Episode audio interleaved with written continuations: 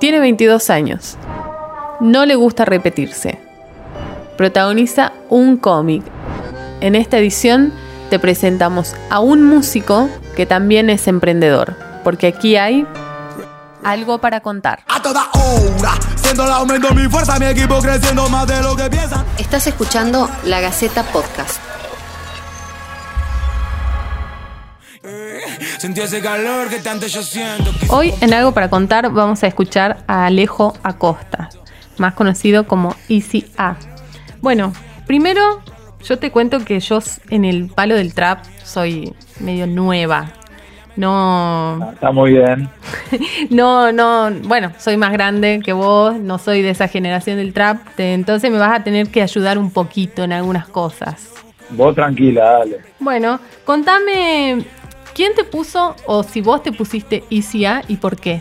Ya me lo pusieron en un grupo de amigos hace un par de años, eh, porque me, me jodían, me comparaban con Easy, un rapero de Estados Unidos, porque estaba todo el tiempo rapeando y haciendo, haciendo movidas raperas en la calle. Así que me pusieron por eso Easy A. ¿Vos te buscás en internet, te googleás, te interesa lo que escriben de vos, las cosas que suben de vos o no? Y sí, o sea, yo estoy al tanto de las cosas que pasan respecto a mi nombre y a mi imagen, pero bueno, eh, lo estudio y lo, lo uso a mi favor, no me vuelvo loco tampoco. Bueno, yo te cuento que yo sí te googleé y encontré cosas como por ejemplo el varón del trap, el, El artista, varón del trap. el artista que más colaboró con el crecimiento del freestyle en Argentina, el creador del quinto escalón, bueno, un montón de cosas, un montón de cosas encontré. Internet, internet las cosas que cuenta de mí, ¿Viste? ¿eh? ya nada es oculto en este mundo desde, desde que existe internet. ¿Cuándo, ¿Cuándo concebiste la idea del quinto escalón? ¿Cómo se te ocurrió decir, bueno, que acá en Buenos Aires falta esto? Eh, sí, me pasó a los 13 años de que la única competencia grande que había acá era en Claypole, eh, llamada Jalabalusa, que era una juntada como siempre fue underground, al lado de la estación de tren. Los pibes se juntaban ahí a rapear domingo por medio. Y yo con 13 años sentí la necesidad de tener algo así, pero en mi barrio. Y, y que pueda que pueda generar algo increíble en ese lugar, digamos. Así que fue algo muy espontáneo de la, la necesidad o la urgencia de, tener este monstruo del freestyle eh, cerca de mi casa. Pero tenías 13 años, eras muy chico, ¿no? Claro, encima por eso también, irme de viaje, irme a Claypole de dos horas en tren, eh, era, una, era una misión, así que dije, no, lo tengo que tener acá, tengo que poner todo, todo en fila y hacerlo acá, cerca de mi casa. ¿Por qué se terminó? Y se terminó el quinto escalón porque entre Mufasa, que era el otro organizador, y yo eh, teníamos eh, búsquedas distintas en lo que queríamos hacer y, decidimos cortarlo de una manera sana, como señores que somos, eh, cada uno siguiendo su camino y ya.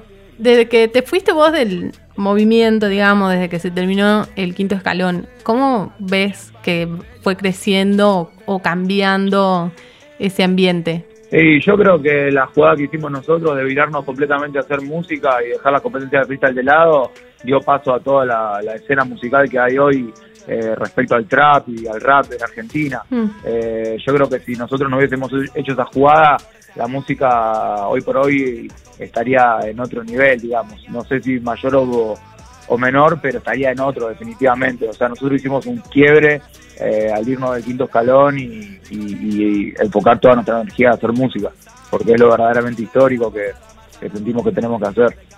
Claro, pero además fue, fue como algo que rompió desde varios lugares, digo, ¿no? No solamente desde la música, sino que de repente ustedes eran gente que se hacía conocida a través de YouTube y había un montón de gente que los seguía y no sé, hasta las discográficas seguramente te, te habrán llamado en algún momento y todo ese boom fue generado como bien, bien por el under, ¿no? No, no desde, desde la industria. Sí, pasa que hoy por hoy con las herramientas que tenemos, con internet, con las redes sociales y demás, como que le pudimos encontrar una vuelta sin la necesidad de estar transando ni con multinacionales, ni Mm. con el gobierno, ni con nadie, o sea, haciendo las cosas eh, como teníamos que hacerlas, digamos, como que como queríamos hacerlas, porque no tuvimos que pedirle permiso a nadie, me explico, eso Sí. es lo bueno que tiene eh, y la era en la que estamos viviendo y hay que saberlo aprovechar como supimos aprovecharlo nosotros y que no se vuelva en tu contra. tanto acceso de tecnología. Vos, además de ser músico, sos emprendedor también. Tengo entendido que tenés una marca de ropa. Sí, sí, sí, sí, ya hace un poquito, un año, un poquito más de un año. Bueno, y ahora estás lanzando un nuevo proyecto, un cómic. Ahora se viene picante. Y bueno, en el cómic de ICA va a estar contada la historia de este movimiento, contada por mí, desde mi humilde opinión, con las cosas que vi y que hice durante todos estos años y creo que es una historia muy muy linda de contar porque mucha gente cree conocerla pero muy poca la conoce y, desde mi punto de vista quiero contar cómo se llegó a que hoy por hoy eh, haya un fenómeno cultural pasando en Argentina tan fuerte, sea con la música trap, rap, con las competencias de mm. freestyle. Eh, yo quiero contar cómo se, encadenó desde mi punto de vista. ¿Y cómo va a ser el la...? El cómic de ICA cuenta todo eso. Arranca con la creación del quinto escalón, a los 13 años, lo que te estaba contando hace un rato. Y, bueno, sigue durante todos los años, eh, todavía no, no, tenemos fin. Estamos contando toda la, historia que, fue pasando. ¿Cómo va a ser la, cómo va a ser la publicación del, del cómic? ¿Va a salir, lo puedes comprar en algún lugar? ¿Va a ser por internet? ¿Cómo es? Sí, la publicación, va a eh, la distribución va a ser vía web o digital. Eh, van a, a partir del 16 de agosto van a poder suscribirse ya a los fascículos, van a ser 12, 12 capítulos eh, que van a salir domingo tras domingo y van a tener un link en mi página web de ica.com.ar para suscribirse y elegir si quieren la suscripción de un capítulo o si quieren la suscripción completa y de domingo a domingo se va a ir estrenando un capítulo y lo van a poder ir teniendo. O sea, vas a ser el primer trapero en, en Latinoamérica que tiene un cómic. Digo, es una forma también de hacer historia, digamos. Es una locura. Para mí, con 22 años, poder hacer un cómic de mi vida, que no, encima que no tengo que contar nada ficticio, es, es como muy autobiográfico todo, porque es contar las cosas que fueron pasando. Entonces, a mis 22 años de edad, es una locura, es un honor, es una bendición poder estar haciendo un cómic de lo que ya vi, de lo que ya viví y aún así sé que falta un montón de cosas más aún. Entre toda tu música puedes tener como un viaje entre géneros, ¿no? Escuchas trap, house, cumbia, tango. ¿Hay algo, algo que querés decir vos con tu música al tener, o sea, al estar tan abierto a esos géneros? Sí, a full. Eh, yo o sea, me pianto como músico argentino, eh, mucho más allá de lo que es el trap, el rap y, un solo género que me encasille. Por eso siempre salí, nunca me quedé en la zona de confort y siempre la música que hice fue variando, como decís vos, entre géneros y demás, entre timbres, entre colores, eh, con letras bien personales. Y, busco esto, busco sorprender, busco hacer lo inesperado que esperan todos, busco hacer esa cosa nueva que, que la escuches y que no la entiendas y que la tengas que escuchar diez veces y que cuando la escuchás diez veces te fascine.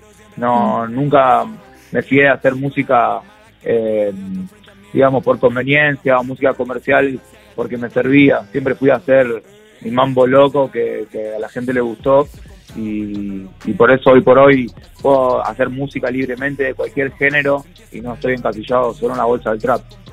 Vos cuando estás en tu casa y estás solo, ¿qué escuchás? Y escucho tango o rap, o reggaetón también, mucho. Hay una mezcla de música muy fuerte, la verdad que escucho de todo.